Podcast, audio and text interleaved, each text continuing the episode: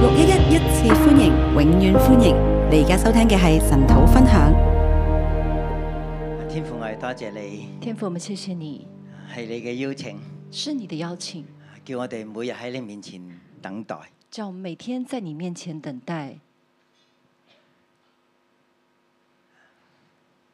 我哋繼續等待，我们继续等待，啊直到你向我哋仰臉，直到你向我们扬脸，向我哋說話，向我们说話，幫我哋能夠進入等待。幫我們能夠進入等待。啊你必定賞賜我哋。你必定賞賜我們。啊，聽我哋祈禱，奉耶穌嘅名，聽我們的禱告，奉耶穌的名，阿阿門。門。好，今日咧我哋要睇《箴言》第八章。今天我們來看箴言第八章，啊，咁我都預備咗個 PowerPoint 嘅。我也預備了 PPT，誒其實正話我已經行咗上嚟一次咧，係唔記得拎嘅。剛才我已經走所以要上翻來轉頭攞，但是不記得拿，所以要回頭去拿。好，誒係咪後邊都預備好啦？是否後面預備好？係嘛？啊，可以打出嚟啊！係好，咁我哋今日咧喺箴言第八章，我哋要介紹一個叫 Lady Wisdom 嘅誒、呃女士啊。今天我們箴言第八章要呃來介紹一位 Lady Wisdom 這位女士。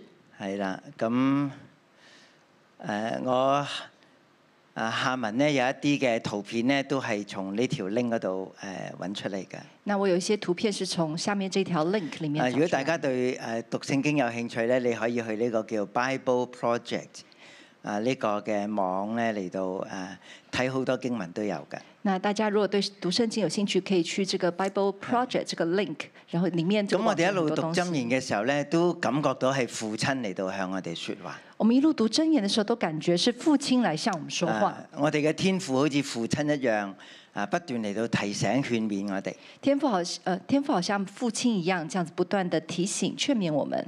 啊，其實喺箴言嘅第一章一路去到第八章咧，就有另一個角色嘅，那箴言一到八章呢，其實有另外一個角色，就係、一個叫做 Lady Wisdom 一個智慧嘅小姐，一個智慧嘅女士。就有一個叫做智慧的女士，係啦，咁希伯來文叫學媽，希伯來文叫好媽，係啦，咁好似學阿媽咁樣樣，係 咪？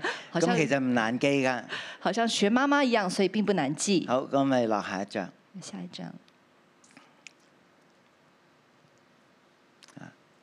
誒學媽佢本身係一個女性嘅字啦，係咁誒喺箴言書裏邊咧，除咗啊講到好多啊言行啦、舉止啦、男女關係啦，咁其實咧啊亦都有提到一個叫做 Lady Wisdom 嘅。箴言裡面除了言行舉止，也有提到一個叫做 Lady Wisdom 的。係啦，咁我哋落下一章。下一章，嗱，咁我哋咧就睇到咧喺箴言一到九章有四個咧好突出嘅角色㗎。我們看到箴言一到九章呢，有四個很突出的角色，啊，一個咧就係父親啦，一個就是父親，啊一開始就話要聽你父親嘅訓誨啦。一開始就講要聽你父親的訓咁誨。佢説話嘅方式咧就係我兒你若你要咁出現咗廿二次呢個我兒噶。那說話的方式就是我兒，你若你要，一共出現了二十二次。嚇咁啊希伯來文我哋知道有廿二個字母啦，那希伯來文我們知道有二十二個字母，啊咁即係一個好完整嘅一個訓誨嚟噶。就是一個很完整的訓誨。但係有時咧佢亦都會用眾子啊咁樣嚟到呃誒講誒説話噶。那有的時候他會用粽子，然後來說話。啊眾子即係對所有嘅仔女啊或者係學生嚟到説話啦。粽子就是對所有的兒女或者是學生來說話。啊咁你立刻就感覺冇晒壓力㗎啦。那你立刻就感覺到沒有壓力了。但係我兒好似係針對我哋某一個人咁樣嚟到説話，但我兒呢，好像是針對某一個人來說話所以，我哋每一個都覺得係話係同我講㗎。所以我們都覺得每一個話是跟我們講的。好，咁第二呢，有一個人物叫智慧啦，第二個人物叫智慧，啊正話提過呢，喺第一章誒、呃第五章啊、第七章、第八章都有提到佢㗎。剛才提到第一章、第五章、第七章、第八章都有提到他。係啦，咁佢個名就叫智慧學媽。他的名字就叫智慧，好嗎？啊！但係呢個嘅智慧呢，唔係好似一種嘅思想嘅智慧咁簡單㗎。这个智慧不是一个好像一个思想这么簡或者喺單，行事為人嘅智慧咁。或是行事為人的智慧這啊佢樣，係有人格㗎。它是有人格的。啊，你點知呢？你怎麼知因為道佢話呢？愛我的，我也愛他；他說：愛我的我也愛他，懇切尋求我的，必尋見。尋懇切尋求我的必尋得見。係啦，咁呢句話其實耶穌都同門徒講過㗎。啊其實這句話耶穌也跟門徒講過十的，四章二十一節，十四章二十啊，一約翰福節，音，啊約翰福音，誒，凡遵守我父嘅命令嘅，凡遵守我父命令的，我愛他，啊我愛他，並且要向他顯現。並且要向他顯現。係啦，咁佢係即係呢呢種智慧咧，唔係一種思想嘅誒、呃唔係一種思想嚟㗎，這個智慧不是一種思想，佢係一個人格嚟㗎，它是一個人好似人格，同人一樣咧，同我哋係可以互動㗎，好像人跟人一樣是可以互動可的，以同我哋有關係㗎，可以跟我們有並關哎且係邀請的，我哋同佢進入呢種關係。並且邀請我們跟他進入這樣的關正如我哋係。思想聖靈嘅時候咧，好像我們思想聖靈佢的唔時係候淨，係一種嘅能力，它不是一種啊能醫力，治釋放咁樣樣嘅能力，醫治釋放這樣的能佢係力，有人格㗎。它是有人格佢係的，三一神嘅聖靈嚟㗎，它是三一神的聖靈，佢好愛我哋，他很愛我佢們亦，都好想我哋認識佢、愛佢，也很想我們認識他，然後愛他，同佢有真實嘅關係。跟他有真實的關啊唔好係。睇佢係一種嘅力量，不要看它只是一種力係量，咪？只係一種嘅恩賜。或者只是一種恩賜，啊，佢係一個真實具體有人格嘅啊神嚟㗎，他是真實有人格、有位格的這個神，啊好想同我哋有真實嘅互動，很想跟我們有一個真好實想啊我哋的互動，愛佢，好似我佢愛我哋一樣。好像我們能夠愛他，好像他愛好，我們一咁啊我哋樣。喺第七章咧，誒琴誒第六、第七章咧，我哋又睇過一個叫無賴嘅惡徒啦。那第六、第七章，我們看到有一個叫做無賴的惡徒，啊，嗰、個誒經文咧又講到神誒唔、喜歡嘅有六樣嘢，至憎嘅咧仲仲有第七樣添，講到神不喜歡的有六樣，是討厭的就有七樣。係啦。咁呢度呢個惡徒咧係耶和華所憎惡嘅，這個惡徒是耶和華所憎惡的，嚇連佢嘅心都係耶和華所憎惡嘅。連他的心也是耶和華所憎惡的。啊，咁總共咧有七樣嘅事物。所以總共有七樣的事啊物我。哋今日叫呢啲做醒目仔啦，我們今天叫這個是聰明的孩子，啊誒醒目仔很聰明的孩子，係啦，醒目的。係啦，夠嗯，即係佢眼咧會傳遞一啲嗯消息俾你㗎。就他的眼目會傳達一些消息給你啊，，成日都喺度眨眉眨眼㗎，常常都在擠眉弄眼，啊，咁咧就誒個、口啊、個手啊、個腳咧都喺度做嘢㗎，口、手、腳都在做事情，啊，譬如會有一啲咁樣嘅暗碼啦，會有一些暗暗號。嗱、我我舉個例，我舊時讀書嘅時候，我哋會有一個咁樣嘅動作㗎，知唔知係乜啊？以前我讀書時候會有這樣子一個動作，就係、上堂到咁上下就要撇啦咁樣樣，就是上課上到一半的時候就要走人了， 係啦，即係係啊，咁好多呢啲咁嘅手勢㗎，有很多這樣的手勢。啊，隻腳咧喺度有啲有啲行動啊咁樣樣那嘅，腳腳也有一些行動，啊，點解用咁嘅方式嚟到傳達誒信息咧？為什麼用這樣的方法來傳達信息呢啊其？實係咪都係暗號嚟㗎？其實大部分都是暗即係號唔，能夠公開講直講不能公開講，直接講。啊！咁我哋叫呢做醒目仔，我們叫這些是醒目的孩子。係啦。咁另一個嘅誒、嗯角色咧就係、一個叫淫婦啦。另外一個角色就是叫淫婦，啊咁、其實佢有好多名㗎，其實她有很多的名佢又字，叫做妓女啦，她也叫妓女，或者叫外女啦，叫外女，係別人嘅妻子啦別，人的妻子。係啦。咁講到咧，佢個嘴咧就滴下蜂蜜，佢嘅口比油更滑講到她的嘴滴下蜂蜜，她的口比油更滑，啊！即係話咧，佢係誒口滑舌甜㗎，就是口滑舌甜，啊，好有嗰種連個眼皮都好有勾引人嘅能力㗎。連她的眼皮也有很多勾引人的力量。啊，咁我哋今日咧就睇呢、個啊第二第二個呢一個嘅人物角色啦，那我們今天就看第二個人物角色，啊就係一個叫智慧嘅女士。就是一個叫智慧的女士。好，我哋下一章。係啦，咁父親咧經常就提醒啊佢嘅孩子要緊守你父親嘅誡命啦。那父親就提醒他的孩子要謹守父親的誡命。啊，而呢個 Lady Wisdom 咧就會話眾人啊，我呼叫你們，我向世人發聲。然後這個智慧的小姐就說：“眾人呐、我向你，我我呼叫你們，我向世人發聲。啊，個意思咧，即係佢所有要講嘅咧，佢都係公開講嘅，就是意思是说，他所要讲的，他都是公开讲，係明確嘅，係大聲咁樣講㗎。是明确的，是大声的来啊同说埋。嗰啲用暗號啊、用手勢啊、用眼神呢啲古惑仔嘅方式係唔同㗎。这些用手势、用暗号、这些画孩子的方式，他都没有用。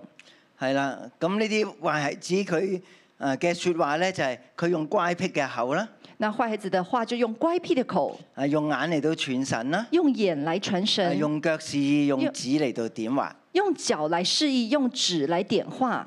好咁誒、呃第四類嘅人咧，第四类的人，啊誒佢誒有勾引人嘅美色啦，他有勾引人的美啊色。父親嚟到講就唔好戀慕佢嘅美色，那父亲来讲，就是不要恋慕他的美唔色，好俾佢眼皮嚟到勾引。不要被他的眼皮来啊啊其勾引。實成個箴言咧，呢四個角色係不斷喺度發出佢哋嘅消息信息㗎。所以整个箴言这四个角色不断的发出他的信息。啊，咁我我哋就問自己，你你喜歡聽邊種嘅説話咧？我们就问自己说，你喜欢听哪一种的话呢？啊，其實嗰啲古惑仔嘅嘢都令大家好覺得聽起上嚟好好玩㗎喎，係咪？那些坏孩子讲的话，其实也让人我们觉得听起来很好玩。啊，而嗰啲美式嘅咧，好多人呃最低限度都想偷偷地去睇喎。那那些美色的，很多人都想要偷偷來看。啊，嗰啲咧都同我哋嘅內心咧，好似有一種嘅勾結嘅力量。那些跟我們的內心好像有個勾結的力量。咁我哋簡單嚟講，所有嘅引誘咧，我們簡單來說，所有的引都唔誘會叫我哋去做嗰啲你唔喜歡嘅嘢㗎。都不會去叫你做你不喜歡的事。啊，引誘嘅威力就係叫你做嗰啲你本來就已經好中意、好想做嘅事情。引誘的威力就是讓你去做那你本來就很喜歡、喜歡去做的事。啊，如果四下無人咧，如果四下無人，啊，可能我哋就會誒隨心咁樣嚟到做啦。我們可能就會隨心的而做。啊，但係咧喺神設計嘅世界裏邊咧，但在神設計的世有界裡兩把面，嘅聲音咧，我哋要去留心。啊有兩把的聲音我們要去留心，一個就係父親嘅聲音，啊，一個就是父親的聲音，另一個就係呢個智慧嘅説話。另外一個就是這個智慧的話，佢呼喚我哋，他呼喚我啊我哋要們，留心嚟到聽。我們要留心來聽。啊，咁希望今日透過呢個角色咧，我哋對智慧嘅説話咧更加嘅嚟到誒留心啊！希望透過這個角色呢，我們對智慧的話特別的留好心。我哋落下一章。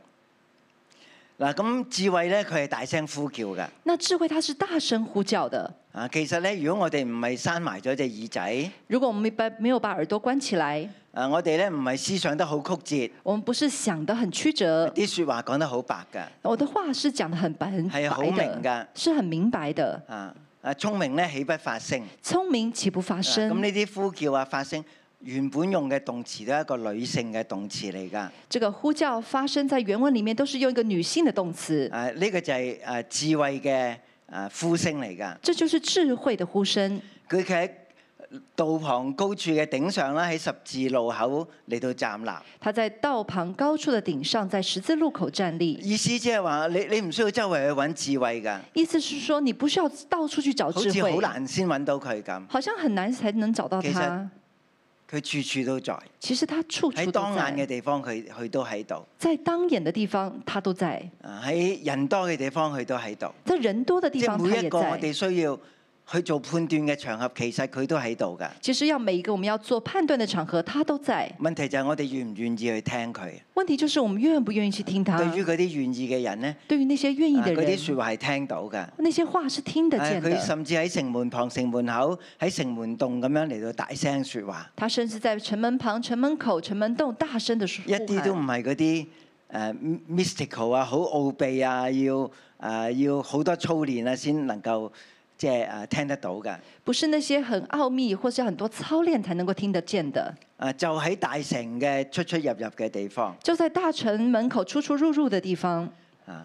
咁智慧就話：眾人啊，我呼叫你哋，我向世人嚟到發聲。智慧就說：“眾人呐、我呼叫你們，我向世人發聲。啊，咁我哋喺度諗下，呢個係咪我哋對智慧嘅經驗呢？我們就想一下，這是不是我們對智慧的經驗呢係？咪每一次我要去分辨嘅時候，佢都會向我説話嘅呢？是不是每一次我們要去分辨的時候，他都會向我們說話我呢？要做決定嘅時候，其實佢都好樂意嘅，成為我嘅啊一個咁樣樣，我哋叫做誒、呃啊保惠師咧？是不是我们要做决定的时候，他都很乐意成为我们的保惠师呢？啊，保護我哋做正確嘅決定。能够保护我们做正确呢個的决係咪定，我哋嘅經驗咧？这是不是我们的啊经可验能呢以？前我哋唔為意噶，可能我们以前不以为啊但係意，今日我哋要邀請呢個智慧進入我哋嘅生命當中，但今天我们要邀请这个智慧进入到我们的生啊命讓我当哋中，更覺醒，佢喺嗰度噶。让我们有个觉醒。他在这里，啊，佢喺嗰度同我哋説話。他在这里跟我们好说我哋再话。落下一章。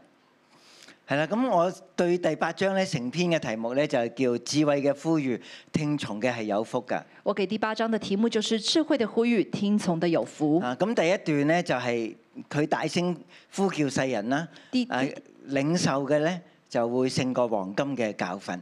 第一段就是智慧大声呼叫世人，领受的就胜过黄金的教训，係勝過黃金嘅教訓。是胜过黄金的教咁训一。到五節咧就講誒、呃智慧，佢喺邊度企啦，喺邊度説話啦，喺邊度呼喊啦。第一到五节就讲智慧站在哪里，他在那里；哪里大声呼叫，在哪里说话。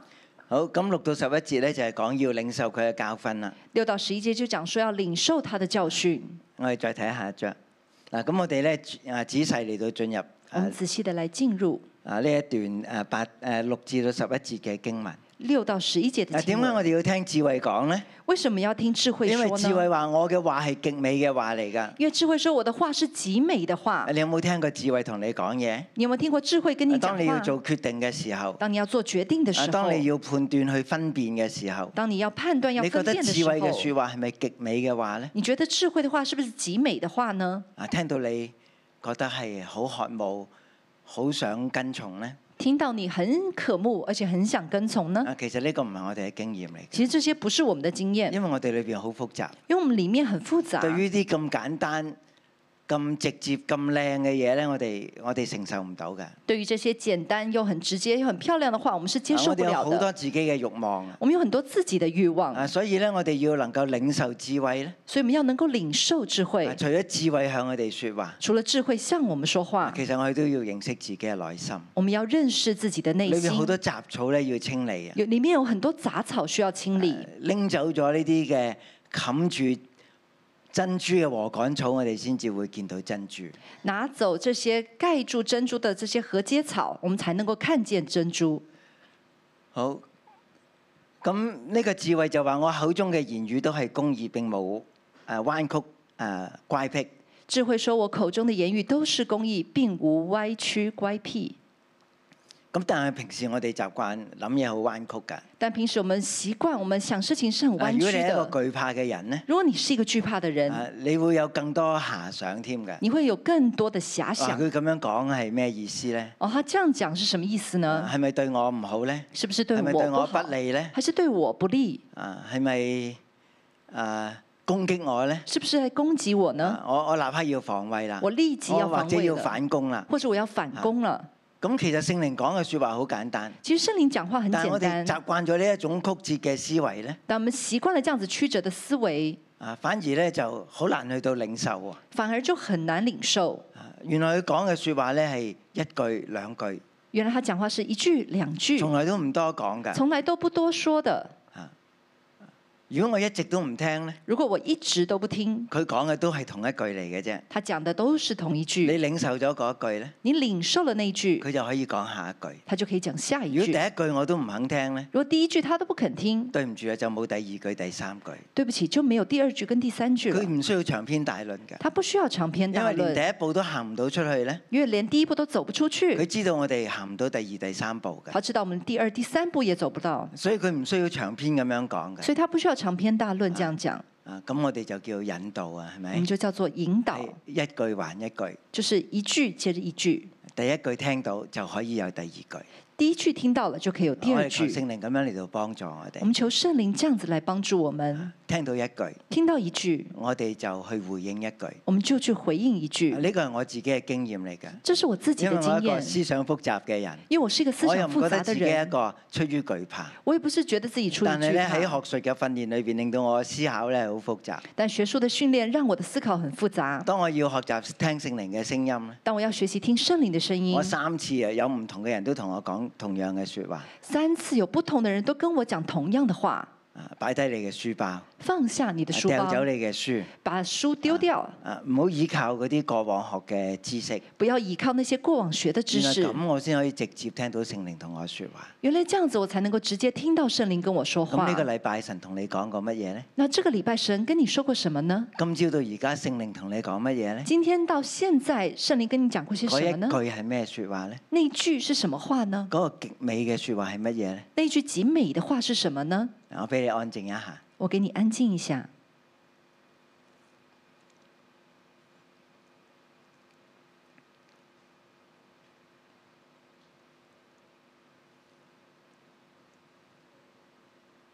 嗱我見到有啲人喺度岌頭啊，我看見有些人在點頭，我知道你聽到㗎。我知道你聽見。好，我哋又落去。我們繼續誒、正話同一張嗬，翻翻上去上面嗰張，係啦。誒、呢、個誒、智慧女士咧就話要我哋受佢嘅教訓啦，唔好受白銀，寧得知識勝過黃金。智慧的女士就說：“你們當受我的教訓，不受白銀，您的知識勝過黃誒金。啊點解要咁講咧？為什麼要這呃因為樣佢知說道我呢？哋貪財因為啊，他知道我們貪財，我哋好冇安全感我們啊，毫無安全我感。哋要有錢，我哋先覺得生活得誒、舒適啊。我們要覺得自己有錢才能夠生活的舒適。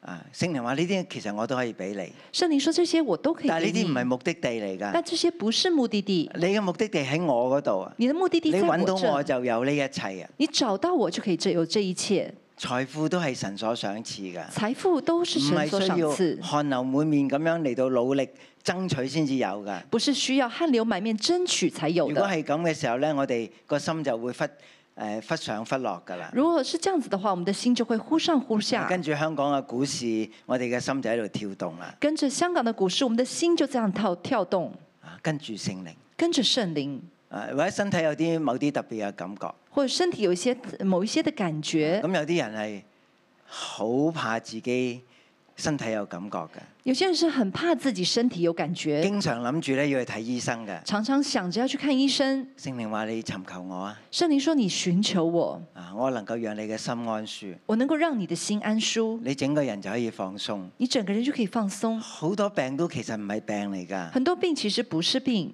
啊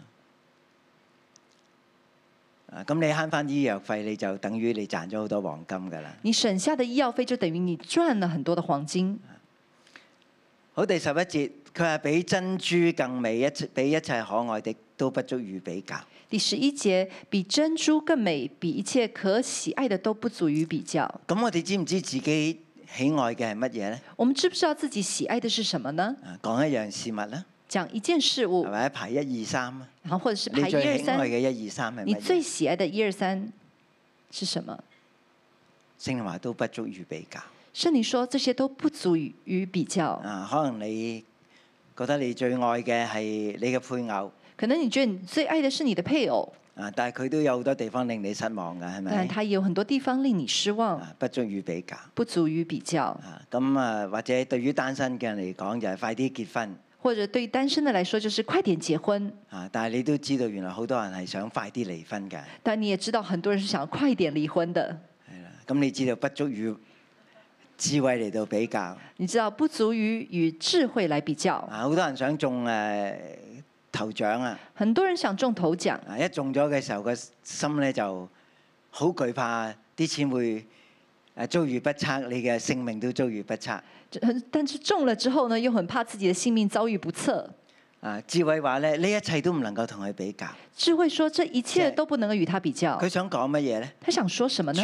心尋求我，專心尋求我，唯一嘅嚟到學想我，唯一的來刻想我，認識我，認識我，我會將最好嘅俾你。我會把最好的啊給佢你。憑乜嘢咁樣講呢？我哋他睇落憑去。什麼這樣說？我們啊繼咁我哋就續看落下到去去。第二段。我們來到第二啊段，智慧係公義嘅法則，使愛佢嘅嚟到承受尊榮。智慧是公義的法則，使愛他的承受啊尊榮。咁呢一段又係分兩小段啦。这一段也分成两啊個第小一段段，呢就講公義嘅法則，第一段講公義的法則，十七到二十一節就講承受尊榮。十七到二十一節就講承受尊榮。啊第十二節佢咁樣講。第十二節他我這樣哋翻說，返嚟誒手上自己嘅經文，我們回到手上的經文，向我智慧以靈明為居所，又得知知識和謀略。我智慧以靈明為居所，又尋得知識和謀略。啊，咁呢個為居所其實本來係個動詞嚟㗎，这为居所原本是一个動詞，就係智慧與咧靈命嚟到同住啊。就是智慧與靈明來同住。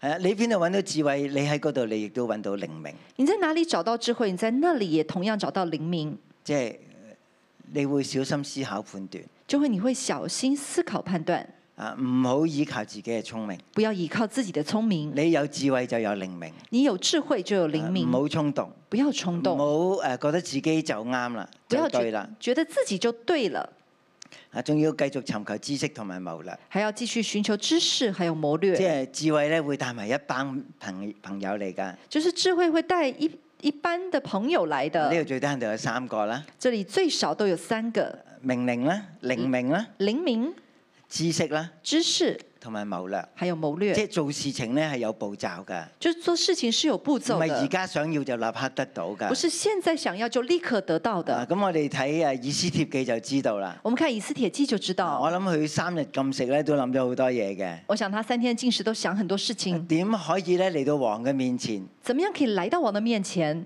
誒食咗一餐飯，吃了一餐飯，竟然又乜嘢都唔講，竟然什麼都不說。俾王嚟到追問佢嘅時候，當王來追問他的佢時又候，話：我哋再食一餐。我就他就說我們再吃一餐，啊，我就講俾你聽啦。啊我就告訴你，嗱，呢啲就係叫謀略啊，啱這唔叫做啊啱啊謀略，啊？唔係一下就講晒出嚟啊，不是一下子就全部講亦都了，要睇個場景啊也，要看那個場景，啊，亦都讓咧神嘅時間啊最好咁樣嚟到發生啊。也讓神的時間最好的來發生。啊，食咗第一餐飯咧，吃了第一餐飯，亞哈隨老王都未能夠即係瞓唔着覺，那亞哈隨魯王都睡不着覺。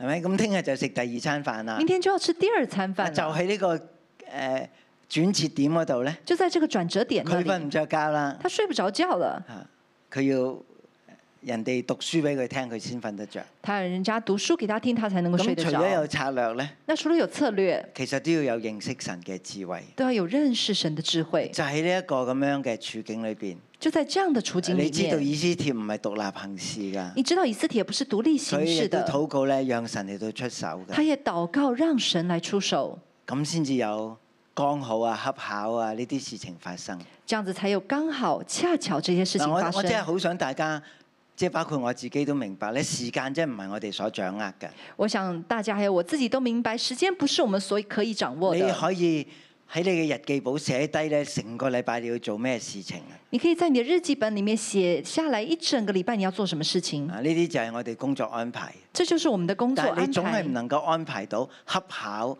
同埋剛好呢樣嘢發生嘅，呢但你總是不能夠安排到恰巧還有剛好的事情發生，完全係神嘅主權嚟㗎，這些完全是神的主所以權我。哋要去敬畏神啊！所以我們要去敬畏神啊。咁智智慧話我帶埋呢三個朋友嚟，智慧說：“我帶這三個朋友一起來。啊第十三節咧就講誒呢一另外呢啲咧就唔係我嘅 friend 嚟㗎，那”這呃第十三節就講這些呢就不是我的朋友了，啊就係、邪惡啦、驕傲啦、狂妄啦、惡道同埋乖僻嘅口。就是邪惡、驕傲、狂妄、惡道，還有乖謬的口。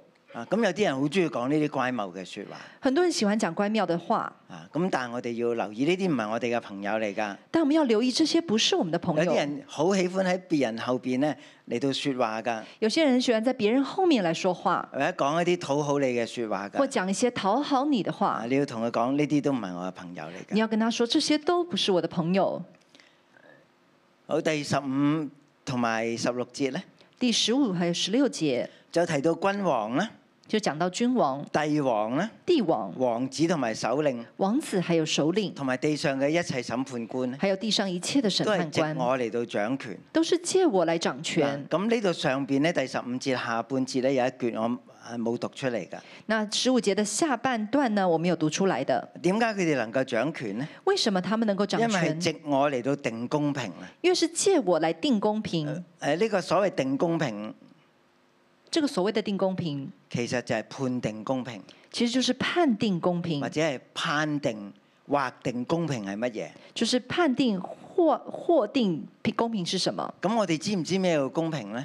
我們知道什麼是公平嗎？咁我以為做一啲對大家都好公平嘅事，我以為做一些對大家都公平的事，啊，譬如退休嘅問題啦，譬如退休的問啊題。婦女誒、薪金嘅問題啦。或是妇女呃人工的问题。啊，咁我哋知道法國一改革咧，就不斷社會運動，不斷嘅嚟到抗抗爭啦。我们知道，一有社会的改革，就不断的有抗争，有社会运動。咁係咪真係公平呢？那這樣子是點不是解會公平引發呢？咁大嘅反對嘅聲音呢？為什麼會引發這麼大反對的聲我哋音係咪呢？真係要尋求智慧？我們是不是真的要尋求智佢嘅律慧？法先至係能夠有權柄同埋讓社會嚟到安穩。他的律法才能夠真的有全民，讓社會來安穩。啊，呢、個立定啊，或者判定啊、劃定呢個字呢，立定、判判定、劃定這個字，啊，咁喺呢一章第八章出現咗三次嘅。在第八章出現了三次，啊誒、能夠判定律法、能夠判定律法，頒布公平嘅律法，頒布公平的律法。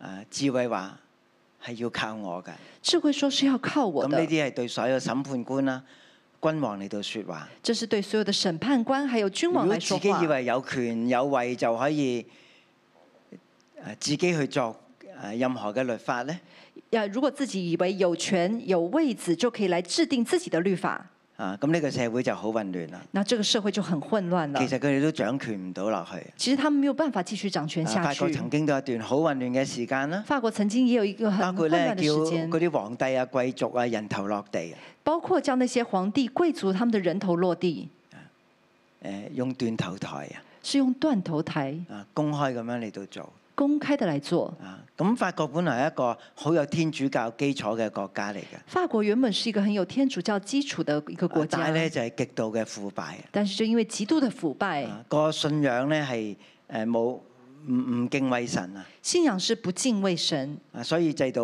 製製造咗好多嘅混亂所以制造了很多的混亂。啊。我哋遲啲再講法國啊。我們之後再講法國 啊，咁十七至到二十一節呢一段咧，十七到二十一節這一你有冇段，留意一開始就講愛我啊？你有沒有留意？第一節開始就講愛第十我，七節愛我的我也愛他。愛我的我也愛第他二。十一節第二十一節，佢又話使愛我嘅嚟到承受貨財。他要說使愛我的承受貨財。誒、呃原原來智慧咧，佢唔係淨係一種俾我哋參考嘅。原來智慧不是只給我們參考的，啊，今日聽下睇下有咩智慧啦咁。今天聽聽看有什麼智慧啊？啊，唔係聽聽説説。不是聽聽說佢說。話好想同我哋有真實嘅關係啊！他說很想跟我們有真呢實個係的關佢嘅邀係，請啊！這是他的邀請。啊，愛智慧，愛智慧，讓智慧嚟到愛你，讓智慧來愛你，讓佢成為你一生最好嘅伴侶。讓他成為你這一生最好的伴侶。你愛佢啦，你愛他，你認識佢啦，你認你識嚟到他，尋找佢啦。你來尋找他，啊，佢就話俾我哋聽。他就告訴我們，啊，愛我嘅就能夠承受貨財，並且充滿佢哋嘅倉庫，他說愛我的就能夠承受貨財，並且充滿他們的府因為庫，先神後人在大地。因為先神後人在大地，呢、個亦都係啊智慧嘅法則，這也是智慧的法則，啊去敬畏神，去敬畏神，啊去啊尊重啦，去營造啦美好嘅人際關係。去尊重而且營造美好的人際關係。啊，然後地土咧就為我哋嚟到發旺，然後地土就為我們來發唔旺，好將工作擺第一。不要把工作擺在第一，嚇誒，總係要能夠誒尊重你嘅配偶。總是要能夠尊重你的配偶。啊我有一啲弟兄喺屋企喺 home office 㗎，我哦有些弟兄他們在家裡工作的，啊咁即係大家都有一種印象就係 home office 咧就係其他人唔好嚟打攪啦，那大家就有個印象就是在家工作，你其他人不要來打擾。啊但係咧食晏晝嘅時候咧，但是吃午其餐的實時成個候，毛咧仍然都喺個工作嘅思考嘅模式裏邊，那整個狀態都在一個工作的思考模式裡面。啊其實咧神亦都係好遙遠，其實神也是很遙遠，啊我我覺得我哋就係需要讓別人嚟到打攪我哋嘅生活。啊我們就是需要讓別人來打攪我們的生活。我以前寫論文啊寫文咧，我好怕同太太傾偈嘅，我以前寫論文的時候呢，就很怕那太太來跟我講話，啊因為一説話咧就打斷個思想列車啊，因為一講話呢，就會打斷那個思想的列車，啊翻唔到轉頭㗎。就沒辦法回頭。啊！但係呢呢個唔係神嘅法則，但是這個不是神的法則，敬畏神、敬畏神愛人愛人，啊，然之後先去到地圖，然後唔好才將去工到作地圖，擺喺神同埋人嘅前邊。不要把工作放在人跟神哦的前好，時面。間關係，我要去到第三段啦。時間關係，我們來到第三段。第三段咧就講智慧咧，佢本有神嘅誒、呃神性嘅本質，佢係堅定創造嘅秩序。第三段讲的是智慧有神性的本质，它坚定创造的秩序。誒、誒，啊呃第一個小段就係講神性本質啦，第一个小段就是讲神性的本质，啊第二段就講堅定秩序。第二段讲坚定秩序。原來整個大自然宇宙嘅創造咧都係有秩序㗎。原来整个大自然、天地的创造都是有秩序的，啊，連深淵嘅周圍咧嘅圓圈都係被劃定出嚟㗎。原深连深深渊的周围呢，圆圈都是划定的，係啦，嗰、個界線係唔能夠過㗎，那个界限是不能够超过的，唔會有一日個太陽唔出嚟㗎，不会有一天那个太阳不出唔會有来一日的，咧洪水泛濫到淹沒全世界㗎。啊不会有一天洪水泛滥到淹没了全世呢啲界，都係違反神創造嘅時候嘅法則，这些都是违反神创造时候的法则。除非我哋嘅罪令到呢個世界咧嚟到被淹沒啦。除非除非我们的罪让这个世界被第二十九節咧講讲到咧，佢立定大地嘅根基。哦二十九节讲到他立定大地的嗱，根如基果。你好眼力嘅咧，如果你眼力咁很你就好，見到呢個智慧女士企喺大地上邊啦。你就看见这个智慧的女士站在大地的上面。啊，你睇唔睇下邊咧？其實有七七根嘅柱子嘅喎，你可以看见下面有七根的柱子，喺喺個大地嘅下邊有七根柱子。就在大地的下面咁有呢七個根係希柱伯來子。人嘅佢哋嘅宇宙觀啦这是希伯来人他们的宇宙嚇。地观之。所以能夠穩定，就係因為有呢啲嘅柱子啦。地之所以可以这样稳定，就是有这个七根的柱子，啊，咁其實都同智慧女士有關嘅，其实也是跟智慧因女為士呢有個关。大地嘅根基，神所立定嘅根基咧。因为这个大地的根基，神所立定的根基。啊，咁智慧女士都係參與呢一個建造嘅過程㗎。啊那智慧的女士也参与这些建造的我过程。哋再落下一章。我们来下一章。嗱，咁呢個立定地嘅根基咧，这个立定地的根基，啊，劃定呢、一個誒深淵嘅圓圈啦，划定深渊的圆圈，制定律法啦，制定律法，全部都係從智慧而出㗎。全部都是从智所慧以而智慧出。可以好放膽咁樣講你愛我，所以智慧可以很放胆的说：“冇你爱追求嗰我，啲短暫眼前嘅事情，不要追求那些短暂眼前的事因為情，呢啲一切都會過去㗎。因為这一切都会过邊去。啲嘢唔會過去啊？哪些事情不会过地去立呢？在根基上係唔會過去㗎。地立在根基上是不会过去的。大水劃喺呢個嗯深淵嘅圓圈裏邊係唔會誒超越㗎。呢大水化在深渊的圆圈里面是不会超越啲都的。係智慧嘅傑作嚟㗎。这些都是智慧的杰作。所以君王咧，亦都靠我能夠制定律法，所以君王也靠我能够制定律法，都係可以係永恆嘅律法嚟㗎。这些都是可以是永恒的律法。唔好只係追求嗰啲會過去眼前嘅事情，不要只追求那些过去眼会过去眼前的事情，要追求智慧。要追求智慧。佢係神嘅公司嚟㗎。它是神的公第司。三十節，第三十节，當神嚟到做呢一切嘅時候咧，当神来做这一切的时候，佢話咧誒，我就喺嗰度為公司啊。他说：“我在那里为公司，啊，我係佢嘅設計師嚟㗎，我是他的设计我係佢师嘅，工程師嚟我㗎，是他的工程师，啊，我係佢執行嘅建築師嚟㗎。我是他执行的建筑师。啊，智慧話咧，日日為他所喜愛，常常在他面前踴躍。智慧说：日日为他所喜爱，常常在他面前講到智慧踊跃。咧，原來有一種好特別嘅身份。”讲到智慧，原来有个很特别的身嗱份咁。喺我哋嘅信仰裏邊就係三一嘅神啦，係咪？那在我们的信仰里面，就是这个三一的神。咁我哋知道耶穌唔係女㗎，係男性嚟㗎。啊我们知道耶稣不是女生，是男性。誒，道成肉身個道都係一個男性嘅字嚟㗎。啊道成肉身的道也是一个男性的字，只有智慧係女性只㗎。有智慧是女性。咁咁佢究竟係邊個咧？那究竟他是谁呢？啊，佢點解可以咁放膽嚟到邀請我哋去愛佢，好似佢愛我哋一樣呢？他为什么可以这么放胆邀请我们来爱爱他，好像他爱我们一样呢？啊，我讀落去嘅時候，我感覺佢就係嗰個嘅聖靈。我读下去的时候，感觉他就是那个圣灵。佢經文咧第三十節話佢喺神面前不斷喺度踴躍，第三十节经文讲到他在不断在神面前踊跃，就好似活水喺度湧流咁樣樣啊！就好像活水不断的涌流佢一充滿样。活力㗎，它是充满佢係活唔力會停的，頓它㗎。是不会停顿佢的。佢不斷將生命力咧嚟到注入呢個世界裏邊啊，它不断将生命力注入这个世界將，公平公義誒帶俾人世間。将公平公义带给人世间。啊，第三十一節。第三十一节啊，，活躍在他為人所預備可住之地，也喜悦住在世人之間。踊跃在他为人预备可住之地，也喜悦住在佢係好人踴躍嘅世人之间。他是很踊跃啊的你，知道成個世界其實都好踴躍嘅。其实整个世界都是很踊跃的。啊，誒、我哋話北風南下咧，其實係西伯利亞嘅氣流嚟㗎，我们北风南下就是有西伯唔利亞係淨係的气一流陣，風㗎。不是只是一成個阵世界有风，好多氣流不斷喺度回旋㗎。整个世界有很多的气流不断的回旋。咁世界嘅温度咧，亦都係海洋嘅洋流咧所帶動㗎。那整个世界的温度也是海洋的洋流来带动的。聖靈呢個公司咧，圣灵这个公司就喺呢一切嘅當中。就在这佢係一切活的躍当嘅中，它是活跃的，啊，佢係掌管整個嘅啊地球嘅生態㗎。它是掌管整个地球的生态，佢都掌管公平同埋公義。它也掌管公平还有公义。好時間關係呢，我就去到第最後嗰段啦，啊三十二到三十六節。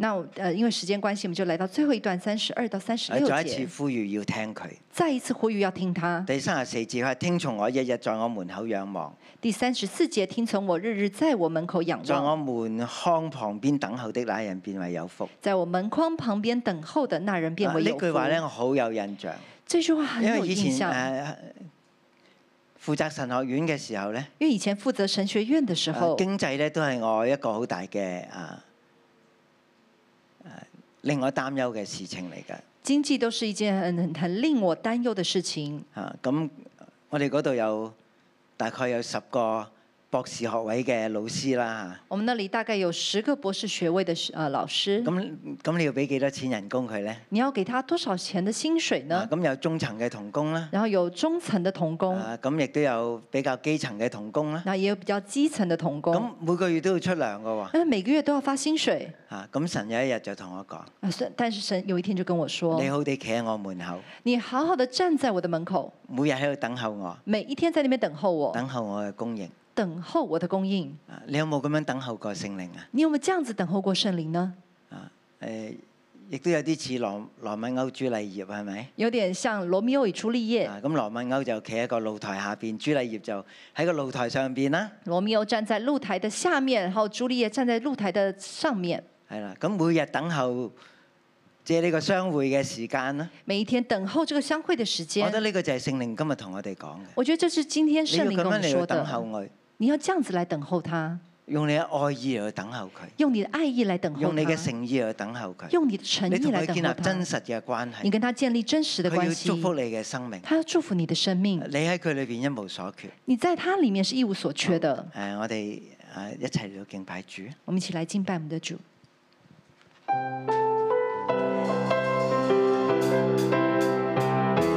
一起站立，让我们来到赞美我们的神，他是赐给我们聪明、智慧、谋略的神，哈利路亚。耶和华我的磐石，是应当称颂的。我教导我指头当家，教导我的指头当家。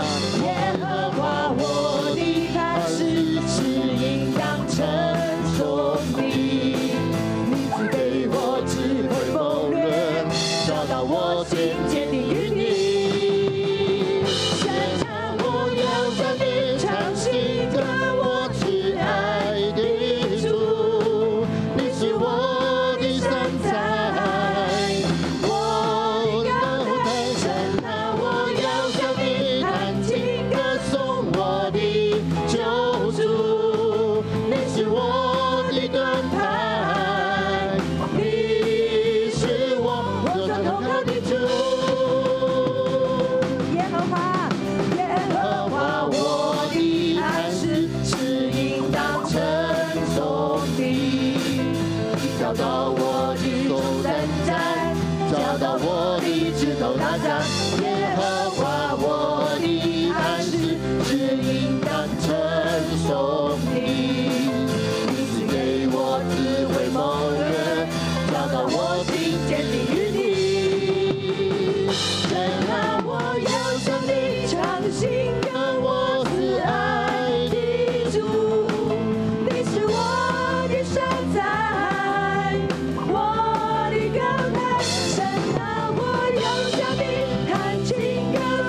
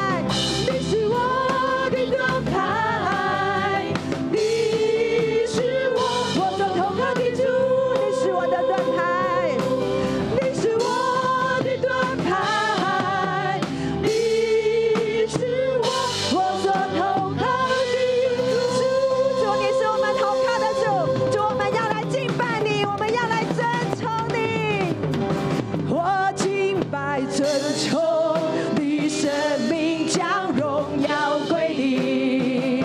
你永远长存，权柄永远无敌。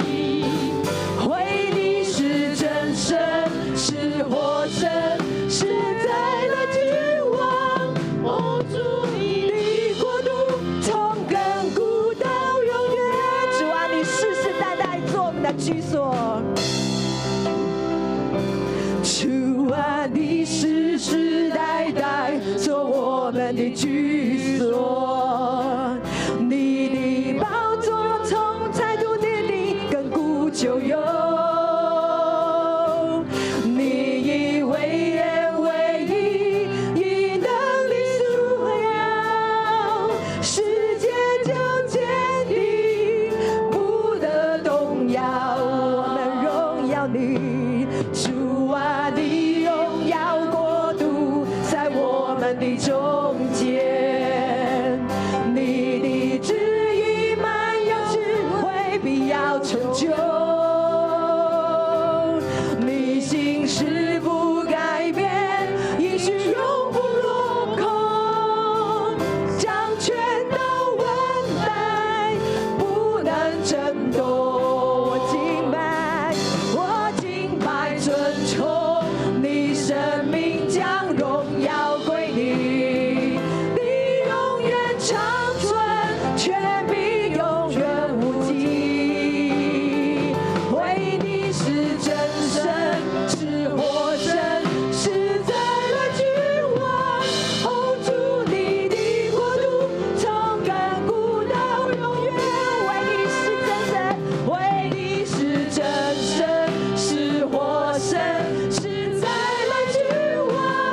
哦，主你的国度从亘古到永远。主我哋赞美你，主我哋多谢你，主你係從緊古到永遠嘅神，主你係創造天地嘅神，主我哋讚美你。你今日同我哋講，當你創造呢個世界嘅時候，主你係用智慧去到堅定，去到立定，主甚至你當你創造呢個世界嘅時候，主你已經將智慧，你定義將智慧去到賜俾我哋，主我哋讚美你，主我哋多謝你。主，我哋多謝你今日你同我哋講，主你樂意將你智慧嘅靈澆灌喺我哋嘅中間。主，你係創造宇宙萬物嘅神，主你係掌管我哋每一個人生命嘅神，主甚至你係樂意每一日賜下你嘅智慧，成為我哋保惠師嘅神。主，我哋讚美你。主，我哋讚美你嘅智慧，讚美你嘅慈愛，主讚美你嘅創造。主，我哋今日嚟到你嘅面前同你講，主，我哋的確需要智慧。主啊喺我哋生命裏邊呢一刻經歷嘅困難，主可能係我哋嘅前路，可能係我哋好多嘅關係，主甚至喺工作上面我哋解決唔到嘅事情。主，我哋同你講，我哋需要你嘅智慧。主唔單止係智慧去到呼喚我哋，主今天早上，主我哋都好想呼喚，主我哋需要呢一份嘅智慧。但係主，我哋向你承認，我哋仲有好多嘅雜草，我哋仲有好多嘅唔聽，我哋仲有好多嘅自我。主以至到智慧想同我哋說話嘅時候，我哋根本聽唔進去。弟兄姊妹，好唔好呢一刻我哋呼求我哋嘅神，求神光照我哋，除去我哋生命裏邊一切唔聽嘅雜草，可能係我哋嘅懼怕，我哋嘅複雜，我哋好多嘅理性，甚至我哋嘅不信，我哋好靠自己嘅經驗。當聖靈同我哋講嘢嘅時候，我哋覺得冇可能。好冇呢？我哋每一個人開聲，你求聖靈幫助你，除去一切嘅雜草，除去一切嘅複雜，除去一切嘅自我，一切嘅懼怕。我哋向神承認，主，我哋有不足，啊主，我哋唔能夠聽，啊主，你幫助我哋，我哋承認。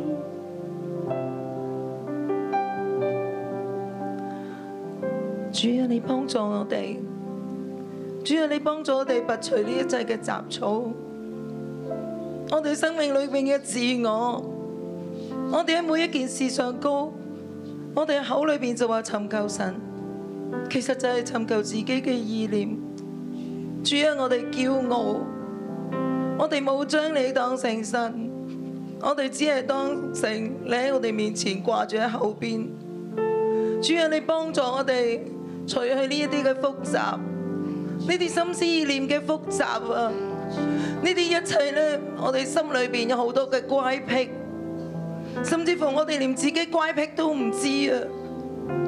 神啊，你幫助我哋攞走呢啲嘅雜草，聖靈你常常光照我哋，讓我哋可以真係清心嘅跟隨你，定睛嘅喺你嘅身上面。神啊，我哋好多時候，我哋心裏邊所諗嘅，就以為係你嘅聲音啊。其實呢啲係我哋自己嘅聲音啊，我哋從來冇聽你嘅聲音。神啊，你幫助我哋除去呢啲一切嘅雜草。主啊，你幫助我哋。每一天，我需要你，你话语如甘霖，每时刻，我需要你。神灵如雨甘霖，每一天我需要你，你话语如甘霖。每时刻，我需要你，圣灵如雨降临。智慧在十字路口站立，在城門旁，在城門口，在城門洞，大聲説：眾人啊，我呼叫你們！眾人啊，你哋沒要會悟靈明，要心裏明白。弟兄姊妹，智慧呼叫我哋，要向我哋説話。喺呢一刻，我哋安靜，我哋聽一聽聖靈要對我哋講乜嘢説話。聖靈啊，喺呢刻我哋邀請你進入到我哋嘅心中，進入到我哋裏邊。聖靈啊，求你引領我哋，對我哋説話。聖靈啊，求你開我哋嘅耳朵，讓我哋能夠留心聽，去認真聽你嘅説話。主啊，佢除去我哋心中嘅雜草，除去我哋心裏邊一切攔阻我哋聽你説話嘅聲音，又真係能夠留心去聽。聖靈，我哋渴慕你，我哋在門口等候你，我哋在門框仰望你。聖靈，求呢一刻就臨到當中，去對我哋每一個人説話，讓你聽到你對我哋所要講嘅説話。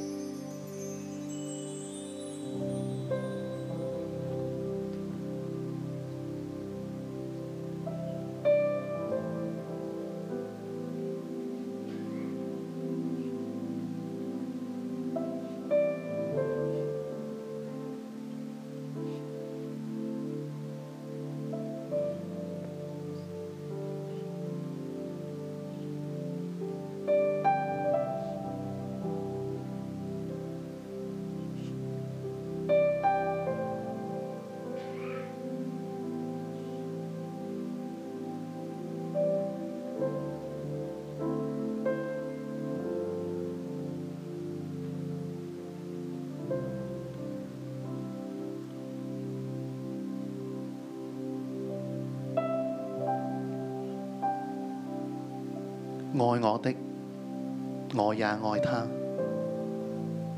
懇切尋求我的，必尋得見。聖靈啊，我哋愛你，聖靈，我哋尋求你。聖靈喺日常生活當中有好多事情去煩擾我哋，讓我哋冇好好去尋求你，好愛你。聖靈啊，求你真係幫助我哋，讓我哋唔單止喺呢一刻能夠聽到你嘅聲音。聖靈啊，求你幫助我哋，我喺日常生活當中，早晨起嚟嘅時候能夠聽到你嘅聲音，尋求你，愛你。喺日常生活當中做事嘅時候，我係能夠聽到你嘅聲音，去愛你，尋求你。喺我哋午餐、晚餐嘅時間，與家人互動嘅時間，我係能夠聽到你嘅聲音，去愛你、尋求你。聖靈啊，我哋每一刻，我哋時時一刻、時時秒秒，我哋都需要你，我哋要愛你、尋求你。聖靈啊，你話當我哋尋求嘅時候就能夠尋見，我哋愛你嘅時候你就愛我哋。聖靈啊，求你真係幫助我哋，讓我哋不斷不斷與你互動，不斷不斷與你更多嘅親密嘅時間。主啊，多謝你。爱我的，我也爱他。恳切寻求我的，爱我的，我也爱他。恳切寻求我的，必寻得见。爱我的，我也爱他；爱我的，我也爱他；爱我的。我也爱他，爱我的，我也爱他。恳切寻求我的，必寻得见；恳切寻求我的。必寻得见，看见寻求我的必寻得见，看见寻求我的必寻得弟兄见。姊妹咧，我哋一齊站立，喺靈裏邊，我哋就去與你連結。智慧咧，我哋需要你，我哋愛你。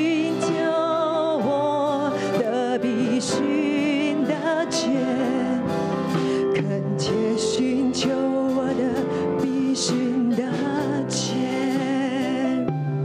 看见寻求我的必须。聖靈咧，你充滿我哋嘅靈，看见寻求，並且咧喺你嘅同在裏邊，除去呢一切咧從仇敵而嚟嘅謊言，覺得自己聽唔到神聲音，覺得咧需要別人咧去為自己禱告，但係咧同神你嘅關係好遠。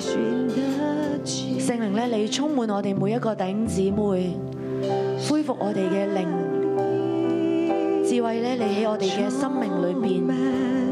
因為咧，當神你你創造呢個世界嘅時候，智慧咧去建立呢個世界嘅根基，你就內住喺我哋嘅裏邊。神啊，我哋呢嚟到你嘅面前，求你嘅智慧充滿我哋，引領我哋，因為呢個就係你放喺我哋生命裏邊嘅 being。呢個咧就係你你放喺我哋生命裏邊煙標咗喺我哋裏邊，聖靈我哋歡迎你，智慧我哋需要你，我哋就去行行上咧呢一個嘅道路裏邊，因為你扶持我哋，你幫助我哋，聖靈咧你繼續扶持我哋，你幫助我哋，我哋必聽見你嘅聲音。仲有咧，弟兄姊妹咧，我哋咧舉手咧去為到我哋嘅政府、我哋嘅教育禱告。帝王藉着我坐國位，君王藉着我定公平，王子和首領世上一切的審判官都是我藉我掌權。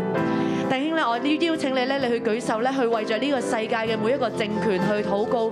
無論喺香港裏邊，無論咧喺中國裏邊，甚至咧整個世界，智慧咧你進入咧每一個審判官嘅裏邊。姊妹咧，你去舉手咧，為着我哋咧而家去進入咧教育界咧去禱告，智慧咧要衝要進入咧整個嘅教育界，喺我哋咧去辦教育嘅呢個範疇裏邊，智慧咧你自由嘅去運行，你帶領我哋，無論咧我哋做嘅決策，我哋揾校舍，我哋咧去揾呢一切咧嘅人去幫忙，智慧咧你自由嘅充滿，弟兄姊妹咧我哋一齊去舉手，智慧咧你嘅靈，你就會充滿咧，無論喺教育界裏邊，無論喺政府嘅部門，你咧去開聲咧去求神，你嘅智慧咧進入整個嘅世界裏邊，你就進入喺我哋嘅當中。真係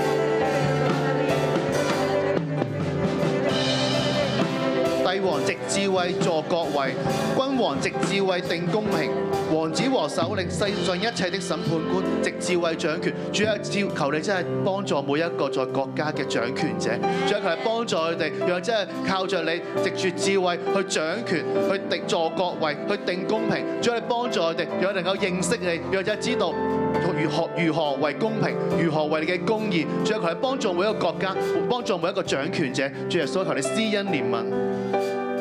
主耶稣，我们来感谢你，主啊，我们要来遵从你，主啊，我们相信全国，主啊，我们不管我们的国家、我们的政府，都要来到你的面前来敬拜你，来遵从你，来敬畏你，哈利路亚。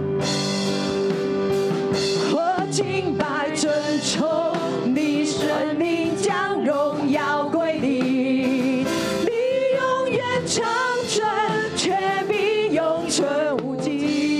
唯有你，唯你是真神，是活神，是在了君王，护住你的国度，从亘古到永远。唯你是真神，唯你是真神，是活神，是在了君王，护住你的国度，从亘古到永远。唯你是真神，唯你是真神，是活神，是在了君王，护住你的国度，从亘古到永远。主啊，你嘅國度從緊古直到永遠。我請大家閉上眼睛，將你嘅手按喺心上。親愛嘅聖靈，你就係智慧，我哋渴慕你。主啊，求你除去我哋內心所有個人嘅聲音。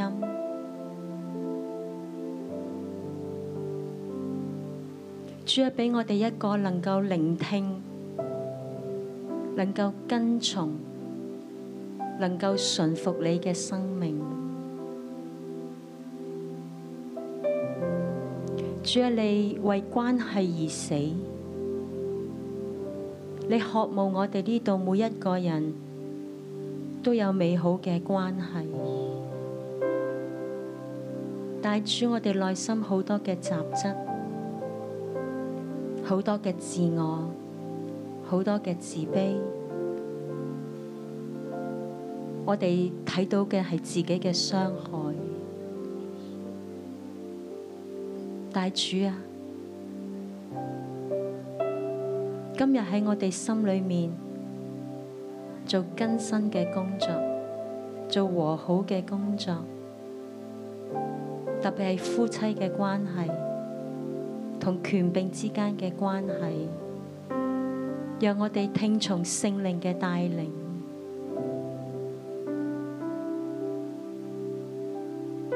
主啊，你向我哋內心說話，我哋而家以別神代替耶和華嘅。主啊，幫助我哋聽從你，放低呢啲嘅前累，放低呢啲世界嘅聲音，放低股票、放低對經濟，放低一切嘅隱癖。聖靈啊，我哋願意跟從你。